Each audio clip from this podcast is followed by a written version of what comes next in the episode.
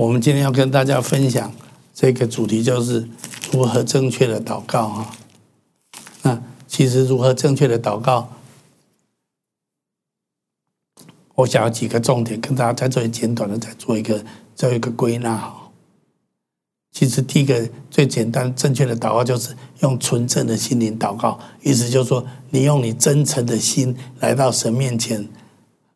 例如说，你不需要问一个孩子说如何如何如何正确的哭一个孩子一出生就说哇哇大哭啊，他也不需要学习怎么样正确的哭啊。那我们要学习怎么样正确的祷告。其实我认为祷告是人类的本能哈。那我们如果用一个纯正的心、真诚的心灵来祷告，这些就是一个很好的开始啊。那当然，圣经有提到一些祷告的拦阻，我们要特别注意一下。第一个就是罪的拦阻，圣经有说，如果我们注重罪孽，神必不听哈。所以，如果在我们身上还有圣灵提起的一些的罪，我们没有对付，还没有去认罪祷告，那么这样子的祷告，神有时候会成为成，有时候会成为一个拦阻，让我们的祷告没有办法被神来垂听啊。圣经也特别提到，不饶恕也会是一种拦阻啊。圣经耶稣特别说，当你要去敬拜神的时候。拿礼物要去敬拜神的时候，想到有弟兄与你怀怨了，你要把礼物放下去跟弟兄和解之后，再来敬拜神。同样的，当我们来到神面前祷告的时候，如果圣灵提醒我们还有一些人跟我们关系有结怨，我们还没有化解，那我们要想尽办法去跟那些还没有饶恕的对象来寻求和解啊。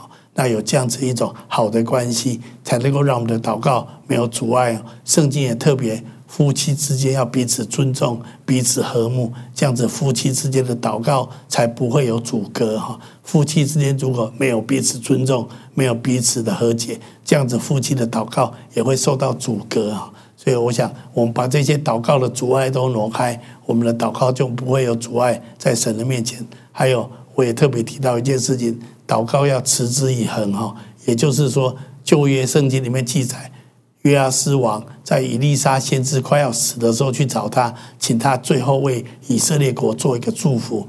约阿斯先知就叫以色列约以以利沙先知就叫约阿斯拿箭来射箭，那他就往东射箭，然后先知就说这是击败亚兰人的箭，然后叫他拿一把剑来敲地。那他拿一把剑来敲地，敲三次就不敲了。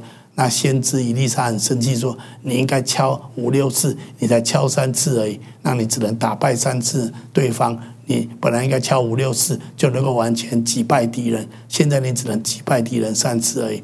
那这个世界告诉我们，约阿斯王他不够积极哦，他祷告的态度是有也好，也没有也好，随便你哈。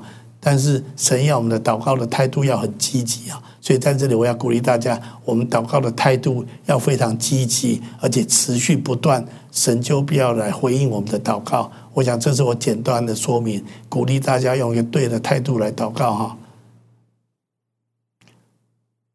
还有，我们也要用用，有时候圣灵让我们看见一些的需要，那我们有一些的感动，我们也可以用那样子的感动来祷告。例如前一阵子阿富汗有一些危机。我看到这种危机，我心中也常常为阿富汗祷告。